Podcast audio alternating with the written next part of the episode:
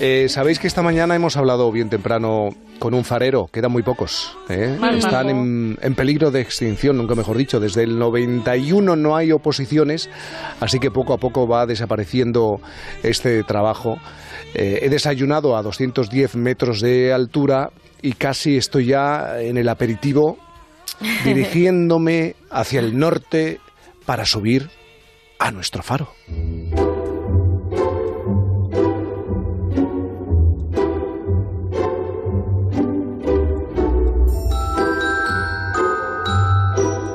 Futuro se hubiese quedado anticuado?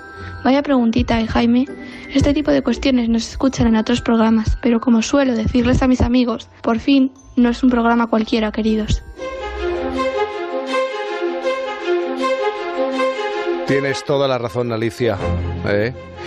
Hombre, tampoco te, te vengas arriba con los amigos, que pueden objetar alguna que otra cosa. Tenemos una estación de radio en un faro, asomadísimo al Cantábrico en Por fin los lunes, Punta Norte.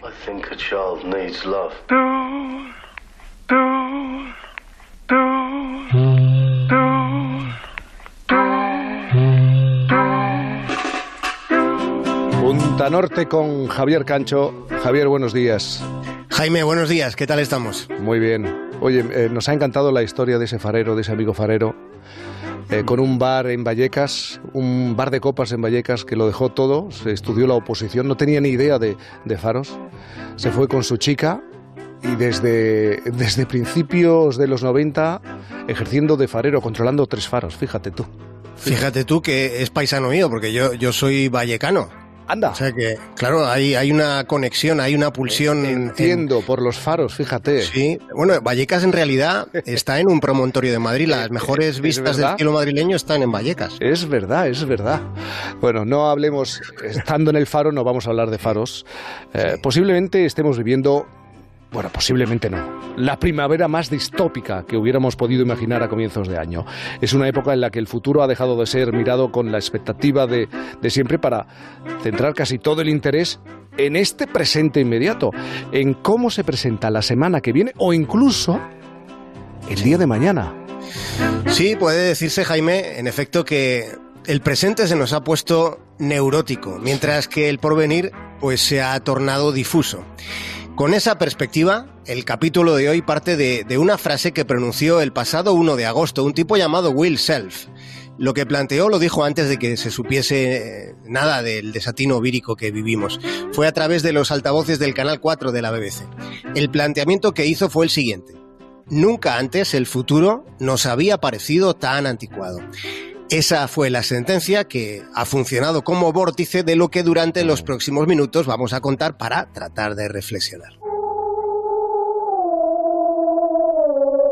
A continuación voy a pronunciar una palabra por la que seguramente ustedes se van a sentir concernidos. Y si así se sintiesen, concernidos por esa palabra, claro, no sería magia, sería sociología. La palabra es insomnio. Y es posible que de un tiempo a esta parte ustedes estén durmiendo menos, es muy probable que estén durmiendo peor. Claro, te refieres, ayer hablamos de eso, ¿eh? Desde un estado de alarma a esta parte, ¿no? Sí, eh, efectivamente, el, insomnio como, como fenómeno social se ha manifestado con más intensidad ante estas inquietudes que estamos compartiendo, de las que habéis hablado en Por fin no es lunes. En parte, esa situación puede estar relacionada con una menor actividad física, por ahí habría una explicación científica, porque salvo los que se han convertido en, en atletas de, de, súbito, con, su casa en un gimnasio y, y, su día a día en un trajín deportivo, salvo eso, los demás, pues, pues nos estamos moviendo menos. Los que caminábamos hemos estado andando poco más que nada, ¿no?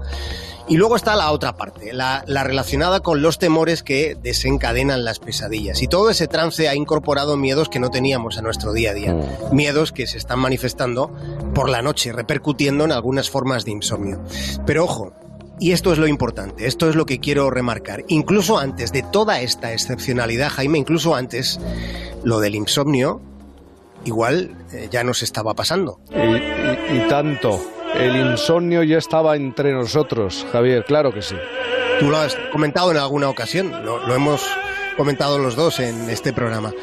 Está sonando el aria Nessun Dorma de la ópera Turandot de, de Puccini, que es una ópera hermosa. Y, claro, lo entiendo todo. Nessun Dorma se traduce del italiano como nadie duerma. Nadie durmiendo. Menuda distopía sobrecogedora. Como hemos dicho, si el insomnio ya estaba entre nosotros, hay algo en nuestra existencia contemporánea mm. que no termina de funcionar, especialmente en las ciudades más bulliciosas. Hay algo hostil, digámoslo abiertamente, hay algo hostil que dificulta lo que llamaríamos dormir a pierna suelta. Cuando no es un helicóptero, es una sirena. Cuando no es un programa nocturno, es una preocupación, una llamada, una mala digestión, una dinámica ajetreada o algún tipo de precipitación. Eso es lo que está sucediendo después de que siempre, siempre la vida hubiera sido sueño. Sueña el rico en su riqueza que más cuidados le ofrece. Sueña el pobre que padece su miseria y su pobreza. Sueña el que a medrar empieza. Sueña el que afana y pretende. Sueña el que agravia y ofende. Y en el mundo, en conclusión, todos sueñan lo que son, aunque ninguno lo entiende. Porque, ¿qué es la vida? Pues una ilusión, una sombra, una ficción, y el mayor bien es pequeño, que toda la vida es sueño. Y los sueños, sueños son. Y sin embargo, nos tenemos que acordar también de Oscar Wilde, que la vida es un sueño que nos impide dormir.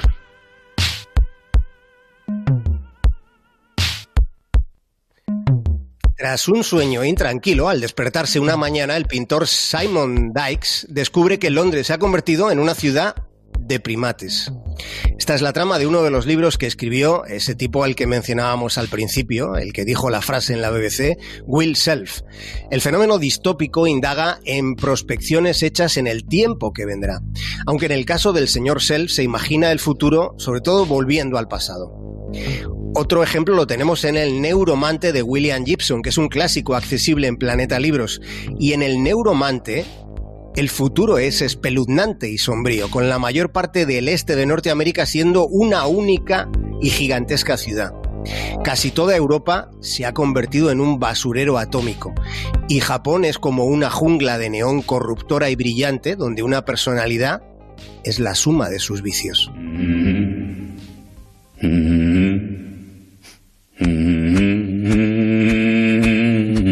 Solo conociendo con detalle la estructura profunda del presente, solo así podremos imaginar de un modo aproximado cómo vendrá el futuro. Ese futuro en el que, como al principio decías Jaime, ya no pensamos tanto a fuerza de cavilar en el pasado mañana o en el mañana mismo o en esta misma tarde. Las preocupaciones se han tornado inminentes. El futuro tiene muchos nombres que todavía no han sido mencionados e irá llegando a un ritmo de 60 minutos por hora. Eso es seguro, es de las pocas certezas que hay sobre el porvenir. Un porvenir que dependerá de cómo transcurran los próximos meses, de cómo se afronte la inminencia del agujero negro económico al que nos estamos aproximando, después de que todo esto haya sido asombrosamente trastocado, precipitado por la fuerza de acontecimientos que son muy determinantes y que han sido causados, sí, han sido causados por un ser invisible, por una plaga, o causados pensémoslo de otra manera, pensémoslo mejor, por nosotros mismos y por la forma compulsiva con la que nos estábamos relacionando con la naturaleza.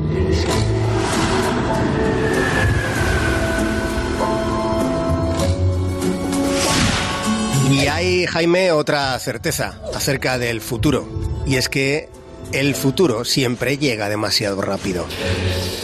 Ay, conectando con la frase con la que emprendíamos el capítulo de hoy, es que podríamos decir aquello de el futuro ya no es lo que era.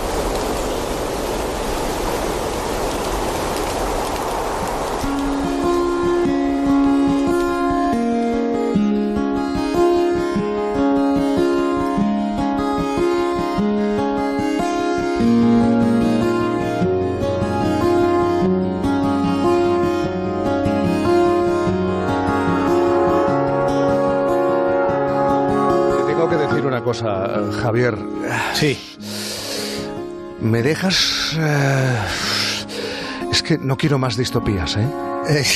De verdad, no, no quiero más distopías. Eh, no, que nos acercamos al momento del Bermú, ¿no? Sí, por favor, no quiero más distopías. Eh, porque nadie se podía imaginar qué nos iba a ocurrir hace tan solo uno, en el mes de febrero. Nadie se podía imaginar que nos íbamos a enfrentar a esta situación.